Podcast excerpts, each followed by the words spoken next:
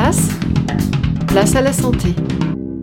Bonjour, toute cette semaine nous répondons à des questions qui paraissent anodines mais que tout le monde se pose et pour commencer on s'est demandé à quoi ça sert de dormir Chloé. Alors en premier lieu, ça permet de reposer le corps des efforts de la journée.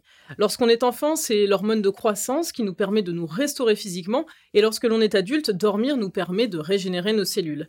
Alors qu'on soit grand ou petit, le sommeil permet de consolider notre mémoire, et d'ailleurs des travaux scientifiques ont aussi montré que le sommeil permettait la bonne régulation de notre système immunitaire et aussi de notre humeur. Et est-ce qu'on dort moins qu'avant?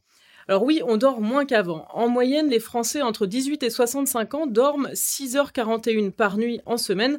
C'est une heure de moins qu'il y a 20 ans. Alors vous me demanderez pourquoi? Eh bien c'est parce qu'on consomme de plus en plus des écrans qui nous stimulent et nous tiennent plus tardivement éveillés. Merci Chloé, vous pouvez retrouver l'ensemble de nos chroniques sur notre chaîne YouTube. À demain.